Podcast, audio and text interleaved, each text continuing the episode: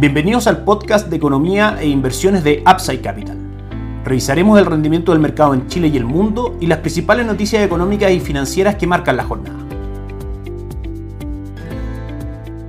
Muy buenos días, ¿cómo están ustedes? Viernes 28 de julio de 2023, soy Ramiro Galeano, fundador de Upside Capital. Les doy la bienvenida a otra edición más de mercados en Upside Capital. Hoy día un día extremadamente importante para el mercado local. A las 18 horas conoceremos la decisión del Banco Central de Chile respecto a su tasa de política monetaria. Las expectativas del mercado están en una rebaja de la misma de 75 puntos base, llevándola del 11.25% actual al 10.5% actual. También hay algunas proyecciones de que la tasa incluso podría caer 100 o 125 puntos base, en línea con la marcada caída que han tenido las mediciones de inflación en Chile. Recordemos que la última marcó una contracción del 0.2% y estamos en una inflación del 7.6% anual al mes de junio. Como sabemos, el impacto de esta noticia va a ser positivo para el mercado de renta fija local, dado que el valor de los bonos que componen los fondos mutuos de renta fija se mueve a la inversa de las tasas. Es decir, si tenemos caída de tasa de política monetaria, vamos a tener un mayor valor en los fondos mutuos de renta fija que iremos revisando durante la próxima semana, donde el mercado irá incorporando en los precios la decisión que hoy día se tome. La noticia más importante de la semana fue la publicación de una nueva encuesta de operadores financieros, donde los cambios más relevantes son una menor inflación esperada en los próximos 12 meses, ubicada en un 3.2%, la encuesta anterior mostraba un 3.3%, y en los siguientes 12 meses, es decir, del mes 13 al 24 desde el día de hoy, ubica la inflación en el 3% en línea con la meta del Banco Central. En cuanto a tasa de política monetaria, rebaja la tasa con la que deberíamos cerrar este año del 8% al 7.75%, a 12 meses del 5.5 al 5.25 y mantiene las proyecciones para los próximos 24 meses. En este contexto, nuestra recomendación de inversión de renta fija local se compone del fondo Itaú Dinámico como base con un retorno del 4.5%, a la espera de, por supuesto, mostrar mejores resultados a medida que se vaya consolidando este ciclo de alza de tasas que debiese partir hoy día con un alto grado de probabilidad. Por parte de Principal, las carteras de conservación de capital de 18 y 36 meses, con un retorno del 5.01% y 3.84% respectivamente. Para estrategias de inversión de renta fija, pero de un plazo menor a 6 meses, seguimos recomendando fondos Money Market, Itaú Dinámico por parte de Itaú con retorno ya cercano al 6% durante el año y por parte de Principal la cartera de conservación de capital a 6 meses compuesta por Visión Money Market, el fondo Money Market de Principal, un retorno del 5.69%.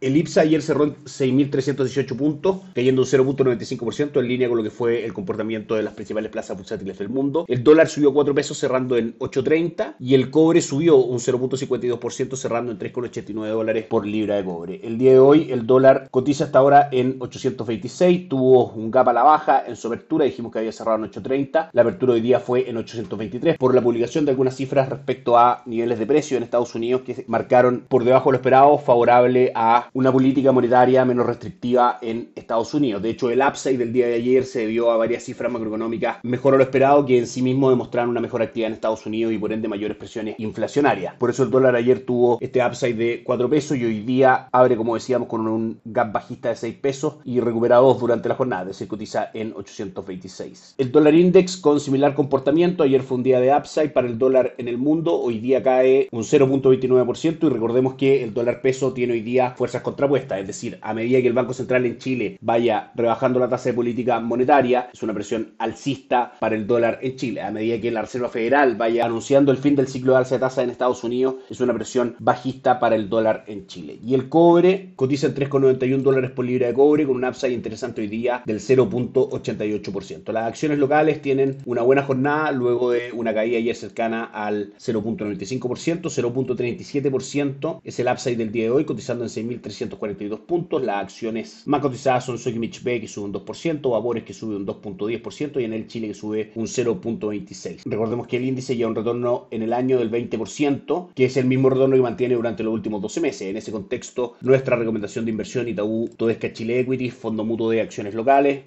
un retorno durante los últimos 12 meses del 26.11%, superando el retorno del índice, lo mismo que ocurrió durante el año 2022. Jornada de correcciones ayer para los tres principales índices bursátiles de Estados Unidos, el Dow Jones cayó un 0.67%, S&P 500 cayó un 0.64% y Nasdaq cayó un 0.55%. En un contexto donde buenas noticias macroeconómicas pueden ser malas noticias para los mercados, porque una buena noticia macroeconómica habla de actividad económica, de una posible presión alcista en los precios y eso por supuesto va en línea que la Reserva Federal mantenga la política monetaria restrictiva, algo que no es positivo para los mercados, por ende los mercados tienden a caer. De manera que hoy día cifras muy buenas económicas pueden ser bajistas para los mercados, así como cifras de actividad que muestran un menor dinamismo son muy bien recibidas por el mercado. Sacamos de este análisis a las cifras, por supuesto, relacionadas con precios en Estados Unidos, donde a medida que las mismas vayan cayendo por debajo de las expectativas del mercado, caigan en línea con las expectativas del mercado, son buenas noticias para los índices bursátiles y en general los activos de renta variable y renta fija de Estados Unidos. En cuanto a calendario de noticias macroeconómicas, durante esta semana tuvimos el día lunes índice de gerentes de compra del sector manufacturero de Alemania y de el Reino Unido, que marcan en zona de contracción por debajo de lo que esperaba el mercado. Y este mismo indicador, pero el sector servicio en Estados Unidos, marca en zona de expansión, pero por debajo de lo que esperaba el mercado. El día martes tuvimos confianza del consumidor de Conference Board en Estados Unidos, que marcó 117 puntos, muy por sobre los 111 puntos que esperaba el mercado. Una buena noticia económica en ese sentido. Los permisos de construcción también en Estados Unidos ya el día miércoles marcaron por sobre las expectativas del mercado. Sin embargo, desilusionó el dato de ventas de viviendas nuevas, marcando por debajo de lo que esperaba el mercado. El mismo día miércoles tuvimos el comunicado de la Reserva Federal, que aumentó la tasa de política monetaria del 5.25 al 5.5% o a ese rango, con la gran conclusión de que una alza extra de tasa de política monetaria en Estados Unidos dependerá de los datos que se vayan conociendo durante el mes de agosto y septiembre, dado que la próxima reunión es en septiembre de este año. Luego de eso, ayer jueves, el Banco Central de Europa aumenta también la tasa política monetaria en línea con lo que esperaba el mercado y en Estados Unidos los pedidos de bienes durables, el Producto Interno Bruto y las peticiones semanales por subsidio de desempleo, junto con la venta de viviendas pendientes, marca por sobre lo esperado. Lo decíamos hace un segundo atrás. Buenas noticias macroeconómicas que ayer resultaron finalmente en un retorno negativo en los principales índices bursátiles. Hoy día tenemos muy buenas noticias para Estados Unidos. El indicador favorito de la Reserva Federal para ver el comportamiento de los precios, el indicador PCE, marca prácticamente todas sus mediciones por debajo de lo esperado. En su medición total marca un 3% anual por debajo del 3.1% que esperaba el mercado y por debajo del 3.8% del mes anterior. Y en su medición subyacente marca un 4.1% por debajo del 4.2% que esperaba el mercado. Es decir, los precios siguen aumentando, pero a un ritmo bastante menor a lo que aumentaron el mes anterior y a lo que esperaba el mercado que aumentaran. Una buena noticia, puesto que mirando este indicador, la Reserva Federal perfectamente tiene en esta cifra un motivo para no seguir aumentando su tasa de política monetaria. También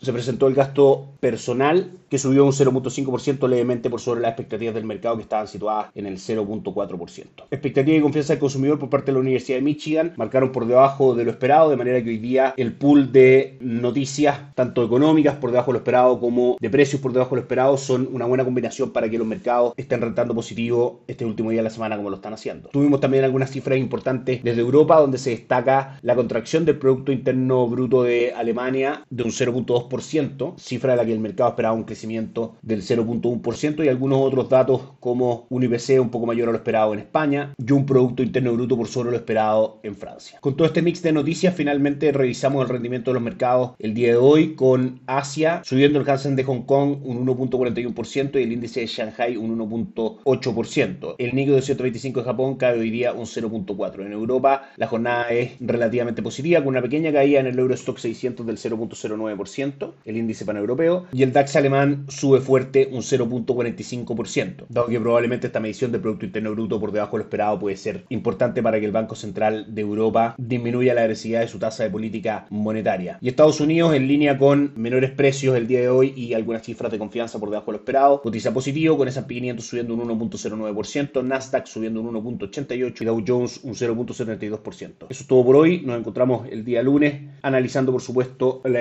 del Banco Central de Chile respecto a su tasa de política monetaria y el impacto en el mercado de renta fija y específicamente en nuestra estrategia de inversión. Que estén muy bien, tengan un excelente fin de semana. Chao, chao. Gracias por escuchar el podcast de Economía e Inversiones de Upside Capital. Te invitamos a visitar nuestro sitio web www.upsidecap.cl y contactarnos para brindarte una asesoría objetiva, sin sesgo y con una mirada global para tus inversiones.